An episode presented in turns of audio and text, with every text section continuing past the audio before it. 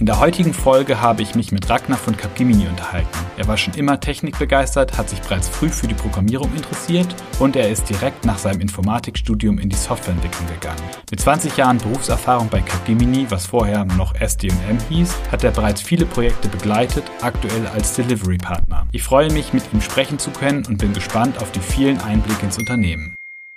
Hallo Ragnar, ich freue mich, dass wir heute das Gespräch mit dir führen können einerseits mal zu hören, dein Werdegang, wie bist du überhaupt zu Capgemini gekommen? Und aus dem Vorgespräch habe ich ja erfahren, dass du jetzt schon seit 20 Jahren als äh, Softwareentwickler und später als IT-Berater arbeitest. Äh, wie ist denn bei dir die Begeisterung für die Informatik eigentlich entstanden? Ja, grüß dich Jasper. Freut mich, dass wir hier mal miteinander sprechen können.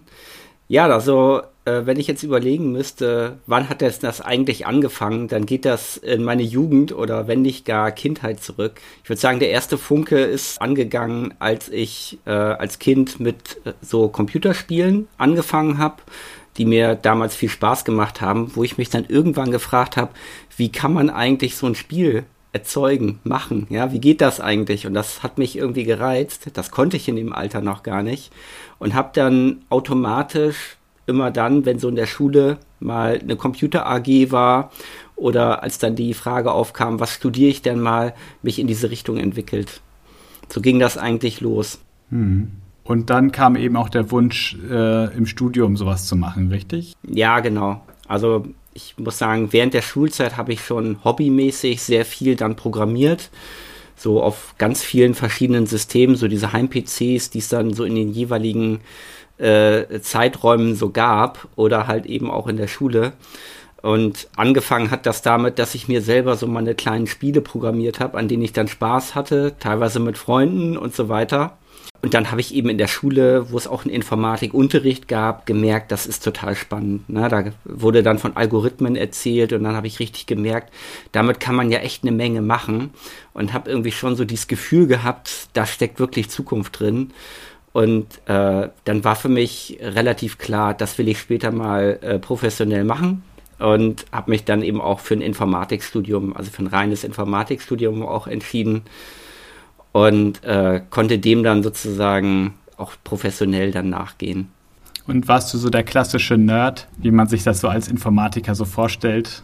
Äh, also ich würde sagen, so manche Aspekte erfülle ich durchaus. Also ich kann mich erinnern, dass ich in der 8., 9. Klasse mit dieser klassischen Casio-Uhr äh, rumgerannt bin, die sozusagen irgendwie nur die Jungs hatten, die irgendwie Technik cool fanden. Ähm, und die heute übrigens ja total retro und wieder in Mode sind. Ähm, und ja, ich würde sagen schon. Mhm. Was, für, was für Themen hattet ihr denn da so im Studium? Also ich meine, es hat sich ja viel getan in den letzten Jahren. Ja, das stimmt. Also ich bin jetzt natürlich nicht mehr so nah dran, wenngleich ich natürlich mit vielen Berufseinsteigern im Kontakt bin und auch immer mal so ein bisschen nachfrage, wie das Studium heute denn so aussieht.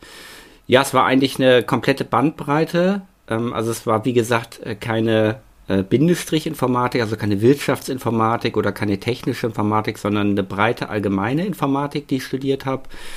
Also da gab es die sehr technischen Themen, wo es wirklich vom Platinenbau, Leiterbahnen und so weiter ging, äh, Aufbau von Rechnern, äh, Softwareentwicklung, aber natürlich auch praktische Themen, theoretische Informatik, viele Mathematikanteile.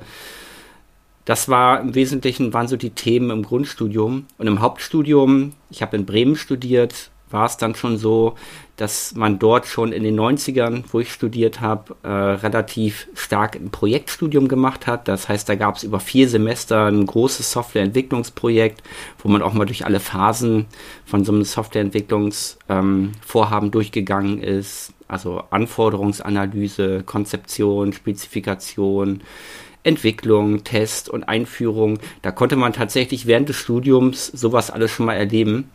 Fand ich total spannend. Mhm. Und dann bist du da auch darüber dann ähm, zu SD und M, was jetzt heutzutage Capgemini heißt, äh, gekommen. Wie ist da der äh, Einstieg entstanden und was hat dich davon überzeugt? Ja, ich hole mal ein bisschen aus. Also ich habe während des Studiums schon äh, viel Praxiserfahrung gesammelt als Werkstudent und habe da für ein, zwei verschiedene Firmen gearbeitet und habe dann irgendwann gemerkt, ich ähm, möchte gerne nicht nur als Entwickler in einem anderen Unternehmen arbeiten, sondern selbst ein bisschen mehr gestalten. Habe dann zusammen mit ein paar anderen Studenten eine Firma gegründet, um in der Lage zu sein, wirklich ganze Systeme äh, zu entwickeln und das Unternehmen anbieten zu können. Das haben wir ein paar Jahre gemacht und zum Ende des Studiums stellte sich dann für mich natürlich die Frage, mache ich das jetzt weiter oder gehe ich einen anderen Weg? Und die Überlegung, die ich damals so hatte, war die, dass ich gesagt habe, ich weiß jetzt zwar schon eine Menge und ich kann auch einiges praktisch anwenden. Ich würde aber schon gerne von einem großen professionellen Projekthaus lernen, wie man das Ganze vielleicht noch in größer, in komplexer äh, macht, wie man in größeren, vielleicht auch in verteilten Teams arbeitet und habe dann gesagt, okay, ich äh, beende das hier jetzt erstmal und gehe in ein Unternehmen, wo ich genau sowas lernen kann. Und das war die SDM. Und die SNM ist sozusagen der Kern dessen gewesen, was heute hier bei Capgemini in Deutschland der CSD-Bereich ist. Und das steht für Custom Solution Development, also individuelle Softwarelösungen. Da geht es also darum, jetzt nicht von der Stange ein Softwareprodukt irgendwo einzuführen, in SAP, was man äh, irgendwie nur noch integriert, ein bisschen customized, sondern da geht es wirklich darum, ein Kunde hat ein bestimmtes Problem, möchte einen bestimmten Geschäftsprozess durch ein IT-System unterstützt haben wie kann man das bauen? Wie konzipiert man das? Was sind die Anforderungen? Wie kann man das umsetzen?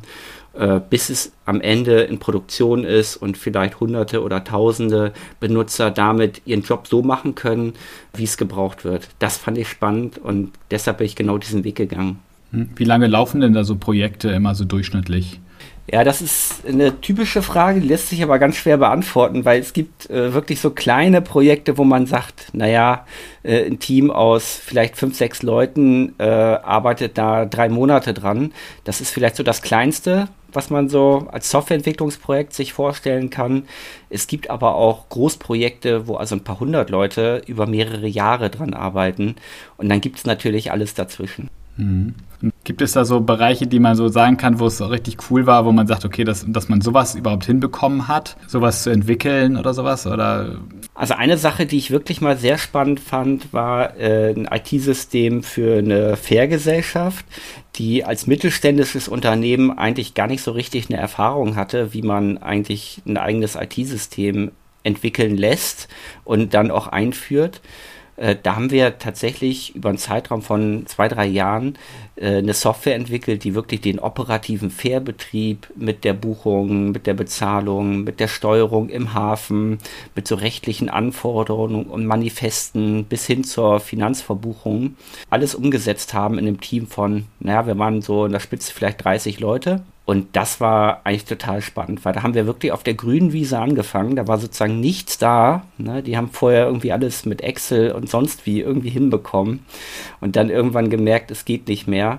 Und dann so einem Unternehmen helfen zu können mit einer Lösung, die ihnen dann wirklich hilft, ihr komplettes Geschäft darauf abzubilden, das war unheimlich spannend war äh, auch eine tolle Zeit mit einem super Team. Das würde ich sagen, ist, ist eine Erfahrung, die möchte ich auf keinen Fall mehr missen. Und das war würde ich mal sagen, mein erstes größeres Projekt, was ich gemacht habe, wo ich auch eine Menge gelernt habe, äh, wo ich heute auch teilweise noch so drauf zurückgreife. Mhm. Du warst ja erst Softwareentwickler und bist dann nachher in die IT-Beratung gewechselt, richtig? Was, was ist für dich, was macht da den Reiz aus? Oder wie sind die Aufgaben, wie unterschiedlich? Ja, genau. Also vielleicht nochmal äh, Softwareentwicklung. Also ich habe wirklich als Entwickler viele Jahre gearbeitet und dann festgestellt, auch im Bereich der Softwareentwicklung gibt es ja total viele verschiedene Rollen. Ne? Also auch da habe ich viel ausprobiert. Also habe als Architekt dann auch Systeme eher konzipiert und gestaltet oder als Projektleiter die, die Vorhaben geleitet und gesteuert oder als Business Analyst sozusagen die fachlichen Anforderungen mit dem Kunden diskutiert und geschaut, was ist wie umsetzbar, was ist wie aufwendig und was ist vielleicht mit bestimmten Risiken verbunden und wie kann man es vielleicht äh, besser umsetzen, alle diese Dinge. Und ich würde sagen, das habe ich so, wenn mal fünf bis sieben Jahre lang habe ich in dieser Individualsoftwareentwicklung diese Rollen auch alle ausprobiert. Und dann habe ich irgendwann gemerkt, ähm, es gibt immer so Rahmenbedingungen, die sind schon da, wenn man so ein Projekt anfängt. Ne? Also wie zum Beispiel eine IT-Organisation aufgebaut ist, was für ein Vorgehensmodell in einem Unternehmen vielleicht etabliert ist, wie bestimmte Leute in Stabstellen agieren und was es für eine Governance gibt und so weiter. Und in der IT-Beratung hat man eigentlich genau damit zu tun. Also typischerweise, also in der IT-Beratung schaut man sich die Organisation und die Prozesse an und versucht dann dort gezielt bestimmte Probleme zu lösen oder Verbesserungen zu erreichen. Und da habe ich gedacht, das, das interessiert mich. Also eigentlich diese Rahmenbedingungen zu beeinflussen, damit Softwareentwicklungsprojekte dann später einfach auch besser laufen können. Deshalb bin ich dann für ein paar Jahre auch genau diesen Weg gegangen. Mhm. Das ist dann auch so in Richtung Leiten von Teams und so weiter, also dass du da eben auch Teams hast, wo du dann, oder ist das eine IT-Beratung und das andere Teamleader, ist das noch ein Unterschied oder ist das, hängt das beides immer miteinander zusammen? Ja, also in der Softwareentwicklung äh, gibt es natürlich auch Leitungsfunktionen. Also da gibt es einen Teamlead, der typischerweise ein Team anführt, beziehungsweise wir machen heute sehr viel in agilen äh, Vorgehensweisen, äh, also zum Beispiel in Scrum. Da gibt es die Rolle des Scrum Masters. Das ist eher jemand, der dem Team hilft, in der Selbstorganisation erfolgreich zu sein. Das heißt, das Team übernimmt eigentlich als Ganzes die Verantwortung und der Scrum Master hilft dem Team dabei, ähm, das kann man sich nicht als hierarchisches Modell vorstellen. Das ist eher, ich sag mal, ein Enabler und hilft dem Team mit der Erfahrung, vielleicht so ein bisschen wie ein Coach.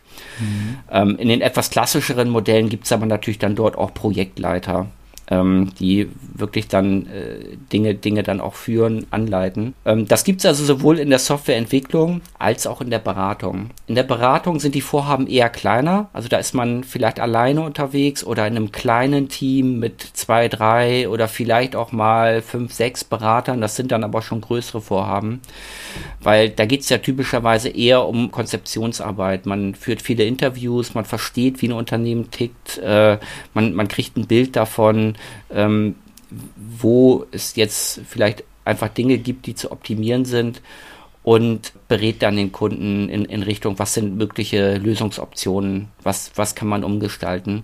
Das macht man eher mit kleinen Teams. Als IT-Berater ist, ist man typischerweise etwas erfahrener, kennt also typischerweise die Abläufe in der IT-Abteilung auch im Zusammenspiel mit dem Business, also mit den Fachbereichen, die dahinter stehen und die ja von der IT-Abteilung was möchten, ne? die einfach eine gute Unterstützung haben wollen. Und ja, das ist, das ist vielleicht so der Unterschied dazwischen. Mhm. Wie ist so der typische Weg eines, ich sag mal, Studenten, der fertig ist mit seinem Studium und dann bei euch startet? Wie entwickelt der sich meistens? Also ist es dann immer so, dass man am Ende zum IT-Berater wird oder ist es ganz unterschiedliche Wege? Ja, also äh, da gibt es ganz unterschiedliche Wege. Ich würde nicht sagen, dass das der typische Weg ist, zum IT-Berater zu werden. Es ist aber immer eine Option. Also wir haben grundsätzlich so Laufbahnmodelle bei Capgemini. Das heißt, es gibt so eine Laufbahn für den Entwickler, der sich dann vielleicht in Richtung eines Architekten mit einer technischen Orientierung äh, weiterentwickelt. Es gibt eine Laufbahn für einen Entwickler, der später vielleicht merkt, hm, ich habe eigentlich mehr Spaß daran, Dinge zu organisieren und äh, mir über das Setup von Teams äh, und, und das Planen von Aufgaben Aufgaben zu machen, der geht dann vielleicht in die Richtung eines Projektmanagers. Oder es gibt auch eine weitere Laufbahn für den Business Analysten, der dann irgendwann merkt, es macht mir mehr Spaß, mit dem Fachbereich darüber zu reden, was man mit IT alles machen kann, als es dann später umzusetzen. Und diese Laufbahn kann man wählen. Ne? Also typischerweise würde man so, ich sag mal, zwei Jahre, drei Jahre als Softwareentwickler tätig sein. Dann kennt man dieses Geschäft ganz gut ähm, die, sowohl die Technik als auch, ich sag mal, das Engineering, also die Methodik, wie läuft eigentlich so ein Projekt ab. Und dann überlegt man sich, in welche Richtung möchte man sich jetzt vertiefen. Vielleicht so ein bisschen wie im Studium, wo man dann ja auch irgendwann solche Entscheidungen dann, dann trifft, wenn man in Richtung Master zum Beispiel geht.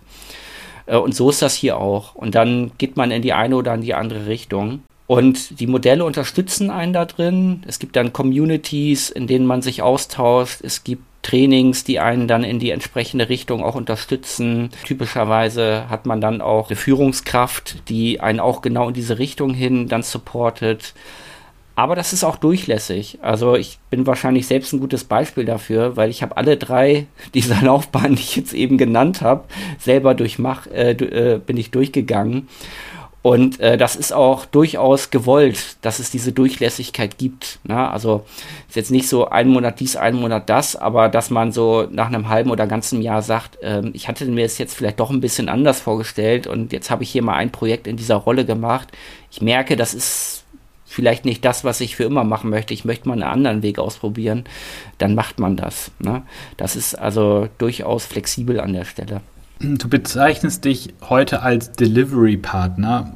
Äh, was sind da jetzt deine Aufgaben oder vielleicht hast du mal so ein beispielhaftes Projekt, worüber du erzählen kannst? Ja, genau. Also nach der Beratung habe ich zunächst eine Rolle als äh, Delivery Team Manager übernommen, die sich dann jetzt weiterentwickelt hat in die Rolle Delivery Partner. Aus dieser Rolle heraus bin ich verantwortlich für einen ganzen Kundenkontext. Das bedeutet, ähm, ein Portfolio an Projekten, das wir mit einem Kunden vereinbaren oder das wir für ihn liefern und dazu schauen, dass wir für ihn der Partner sind, den er braucht. Ne? Also wirklich zu gucken, was will er eigentlich erreichen, was sind die Ziele, die er verfolgt und wie kann man die erreichen. Also wie ist das Setup zum Beispiel. Ne? Was sind die richtigen Vorgehensweisen, was sind die richtigen Teams, äh, wo braucht er vielleicht eine Beratung, wo weiß er schon genau, was er möchte und man äh, setzt einfach, ich sag mal, das mit einem Softwareentwicklungsprojekt um. Und äh, das ist eigentlich so der Kern dieser Aufgabe. Und in der jetzigen Rolle bin ich verantwortlich für einen Großkunden, wo wir wirklich eine Vielzahl von Projekten machen. Äh, das sind Softwareentwicklungsprojekte, das sind Beratungsprojekte, ähm, das Architekturmanagement dabei. Da sind aber auch Innovationsformate dabei. Wir haben auch ein Innovation Lab hier in Hamburg aufgebaut, wo wir also sehr kollaborativ an Innovationsthemen mit dem Kunden arbeiten, also wirklich von der Idee bis in die Umsetzung, wo wir neue Technologien, neue Methodiken ähm, und einfach neue Arten, Lösungen zu erschaffen, mit dem Kunden irgendwie gemeinsam auch entwickeln. Mhm. Jetzt ist es ja so, IT-Berater, Softwareentwickler, das sind ja alles äh, Jobbezeichnungen, die auch am Markt gefragt sind. Äh, das heißt, es ist jetzt nicht äh, selbstverständlich, dass es jetzt nur Capgemini als Arbeitgeber gibt. Was hat dich überzeugt, jetzt schon so, für so lange Zeit dort zu bleiben und nicht irgendwie bei dem Kunden möglicherweise irgendwann zu landen oder wo auch immer. Ja, das muss natürlich jeder selber entscheiden. Also bei mir ist es so gewesen, dass ich am Anfang gedacht habe, okay, ich mache das jetzt auf jeden Fall mal ein paar Jahre, vielleicht drei oder fünf, um überhaupt erstmal diesen Job da einfach nochmal besser zu vertiefen und ein professionelles Arbeiten zu lernen. Und der Vorteil, den man in einem Unternehmen wie bei Capgemini hat, ist halt, dass man eine unheimliche Vielfalt hat und Abwechslung und damit verbunden einfach eine Menge Entwicklungsmöglichkeiten. Also wir haben eben schon über die verschiedenen Laufbahnen und über die verschiedenen Projektrollen gesprochen, die man so annehmen kann. Dann ist man typischerweise auch immer irgendwo vorne mit dabei, was Technologien betrifft. Ähm, oder auch, was es betrifft, mal verschiedene Projekttypen kennenzulernen. Also das kleine agile Projekt, das größere, äh, vielleicht skalierte Projekt, wo viele Teams koordiniert miteinander arbeiten. Bei einer Capgemini finde ich natürlich auch immer die Möglichkeit, äh, neben meinem lokalen Team, mit dem ich typischerweise immer sehr eng zusammenarbeite, auch in einem internationalen Umfeld tätig zu sein. Also sprich, eine Vernetzung zu haben mit Kollegen eigentlich aus der ganzen Welt. Also bei uns ist das hier sehr viel Europa, also die Nachbarländer, UK teilweise noch ein bisschen, aber auch äh, mit Polen oder mit Indien, wo wir äh, sozusagen auch größere Standorte haben. Und ja, dann war mein Gedanke so, okay, das mache ich jetzt mal ein paar Jahre äh, und dann schaue ich mal, was der nächste Schritt ist. Und was ich aber gemerkt habe, ist, dass mir das einfach auf Dauer Spaß gemacht hat und ich mich auch auf Dauer immer weiterentwickeln konnte. Und ich bin zwar jetzt schon 20 Jahre bei Capgemini, ich habe aber nicht das Gefühl, dass das seitdem auch irgendwie immer die gleiche Firma geblieben ist oder dass ich immer den gleichen Job machen würde. Im Gegenteil, das fühlt sich eher an, als hätte ich schon fünf verschiedene Jobs gemacht, weil es da immer so viele Veränderungen für mich gegeben hat. Und wäre das irgendwann nicht mehr so, dann kann man sich natürlich überlegen, dann auch vielleicht wieder so einen Wechsel zu machen. Mhm. Also jetzt mal gerichtet an Berufseinsteiger kann ich nur sagen, ich würde es immer bevorzugen, in, in Beratungs- äh, oder Dienstleistungsunternehmen zu gehen, weil ich da einfach diese Vielfalt bekomme. Den Schritt dann in die Industrie zu machen, also sozusagen auf die Kundenseite aus, aus, aus meiner jetzigen Perspektive, den kann man immer machen. Ne? Und man hat einfach dadurch ja auch die Möglichkeit, verschiedene Kundenunternehmen in den Projekten kennenzulernen und dann zu sagen, hier könnte ich es mir vielleicht irgendwann auch mal auf Dauer vorstellen oder aber hier auch nicht. Aber da einfach dann mal drei, vier oder fünf gesehen zu haben, das ist natürlich einfach ein Vorteil. Da habe ich einfach eine ganz andere Bandbreite, einen breiteren Blick dann da drauf. Hm. Ist es denn dann so, wenn du jetzt so viel von internationalen Projekten hast, ist es, habt ihr eigentlich dann eher so ein lokaleres Team an Leuten, mit denen du halt ständig zusammenarbeitest, oder sind es immer ständig wechselnde Teams?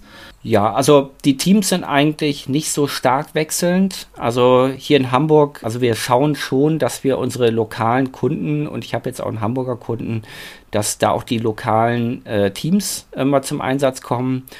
Und das ist so, dass wir da eigentlich sehr viel hier aus Hamburg auch machen. Und das ist auch gewollt so, weil man trifft sich ja auch persönlich und dafür will man jetzt zum Beispiel auch nicht immer reisen.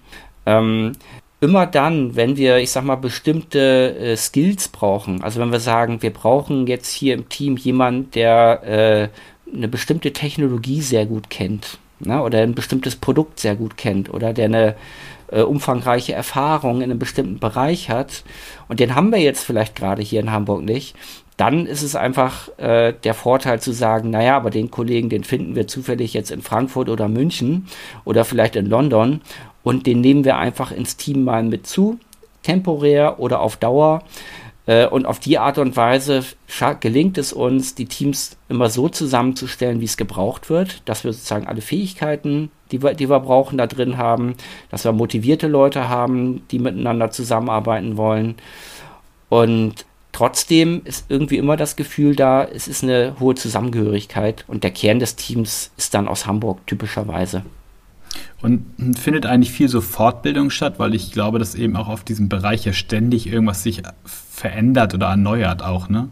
Genau, also wir haben äh, ein buntes Programm, was Fortbildung betrifft. Also wir ähm, haben da einen Mix aus äh, Präsenzveranstaltungen, wo wir unsere eigenen Methodiken und Vorgehensweisen schulen. Wir nutzen natürlich auch ähm, E-Learnings für so Technologiethemen zum Beispiel. Wir arbeiten auch mit Partnern zusammen, wenn es zum Beispiel um das Thema Coaching, Management, Trainings und so weiter geht. Ähm, da haben wir eigentlich eine relativ bunte Palette und eigentlich jeder Mitarbeiter bespricht mit seiner Führungskraft, in welche Richtung er sich oder sie sich entwickeln möchte. Und dann gestaltet man das individuell, welche Bausteine man da irgendwie für sinnvoll hält. Mhm. Das ist das eine. Ne, das ist sozusagen gezielte Trainingsfortbildung, wo man sagt, ich bin jetzt mal irgendwie drei Tage oder fünf Tage irgendwie in so einem Training unterwegs oder ich mache jetzt mal über ein paar Wochen so einen Kurs äh, sozusagen begleitend. Das andere, und das finde ich persönlich eigentlich immer spannender, ist sozusagen das Lernen im Projekt. Wir gestalten das immer so, dass wir einen Mix haben im Team aus erfahrenen und junioreren Kollegen und äh, aus meiner Sicht findet das meiste Lernen genau dort statt, ne, indem ich den Junioren Kollegen die Möglichkeit gebe, von den Erfahreneren zu lernen und dann auch mal in eine Rolle reinzuwachsen. Und dann sagt man, okay, man startet vielleicht irgendwo als, als, als Junior-Entwickler und irgendwie plötzlich stellt man fest nach einem Jahr, man ist ja schon einer derjenigen im Team, der gar nicht mehr die Fragen stellt, sondern der irgendwann nur noch die Fragen beantwortet und vielleicht dann auch schon bereit ist, äh, vielleicht für eine, für eine Teamlead-Position oder für eine Architektenaufgabe. Und darüber kommt man aus meiner Perspektive eigentlich am besten voran. Mhm. Jetzt ist, also das, es war mir selber gar nicht bewusst, wie groß eigentlich Capgemini als Unternehmen ist. So, ich, was hattest du gesagt und wie viele Mitarbeiter arbeiten da jetzt? Ja, also wir haben jetzt global gerade diese Marke von 300.000 Mitarbeitern durchbrochen. Das ist natürlich eine unheimlich große Zahl. Kann man sich gar nicht vorstellen, ne? ja, das ist riesig. Also ganz viele davon sind in Indien. Wir machen tatsächlich auch äh, viel Geschäft äh, aus und mit Indien. Ähm, hier, äh, hier in Deutschland, in Hamburg, ist das noch gar nicht so viel, aber durchaus auch substanziell. Und ich würde sagen, in Deutschland sind wir, glaube ich, so 5.000, 6.000 Mitarbeiter, die sich äh, auch auf verschiedene Bereiche verteilen. Also wir haben jetzt viel über den Bereich Softwareentwicklung gesprochen. Es gibt ja auch andere. Wir haben einen Bereich Insights and Data, wo es also viel um datengetriebene Ansätze geht. Wir haben einen Bereich DCX, Digital Customer Experience, wo es so um User Experience Design, UI Design und sowas geht. Äh, und noch ein paar andere. Und diese verschiedenen Disziplinen, die kommen ja bei uns auch überall zusammen, typischerweise in den Projekten, weil du häufig crossdisziplinär unterwegs bist äh, und dann eigentlich auch einen Mix die, diese, dieser verschiedenen Skills benötigst. Und Also ich muss sagen, ja, das Unternehmen ist riesengroß, global betrachtet. Es fühlt sich aber an, als äh, hat es irgendwie noch so mittelständische Strukturen, wenn man sich mal anguckt, wie die Arbeit in den Teams äh, an den jeweiligen Standort organisiert ist. Da ist irgendwie doch auch so ein gewisses Lokalitätsprinzip einfach noch zu spüren. Mhm. Ich studiere vielleicht Informatik oder ich möchte Informatik studieren. Was sind so Eigenschaften oder was muss man eigentlich mitbringen, um erfolgreich so in die Berufswelt zu starten oder bei Capgemini? Ja, also äh, eine gute Ausbildung ist das ist ein wichtiges Fundament. Also im Studium die äh, die die richtige Ausrichtung gewählt zu haben. Darüber hinaus sind für uns äh, praktische Erfahrungen immer wichtig. Also insbesondere jetzt auch in der Softwareentwicklung. Also dass man wirklich auch ähm, äh, sich ein Stück weit auch darauf einstellt, jetzt nicht nur über Software zu sprechen oder über Systeme, sondern auch wirklich als Entwickler äh, schon mal Erfahrung gemacht zu haben und diese Erfahrung auch im Beruf äh, noch machen zu wollen. Ich empfehle mal jedem als Werkstudent mal zu arbeiten und während des Studiums darüber schon mal Unternehmen und die Berufspraxis kennenzulernen. Darüber habe ich eigentlich zwei große Vorteile. Das eine ist, ich kann schon mal ein bisschen reinschnuppern in den Job und wenn ich das jetzt nicht nur mal einmal kurz mache, sondern vielleicht über einen längeren Zeitraum, da kriege ich halt richtig was mit. Ne? Und das hilft mir einfach zu verstehen, äh, was erwartet mich denn später im Beruf. Und während des Studiums kann ich das auch wunderbar nutzen, um überhaupt zu erkennen, warum bestimmte Inhalte im Studium eigentlich relevant sind. Ne? Also warum sind die eigentlich wichtig und wie wird das später eigentlich gebraucht?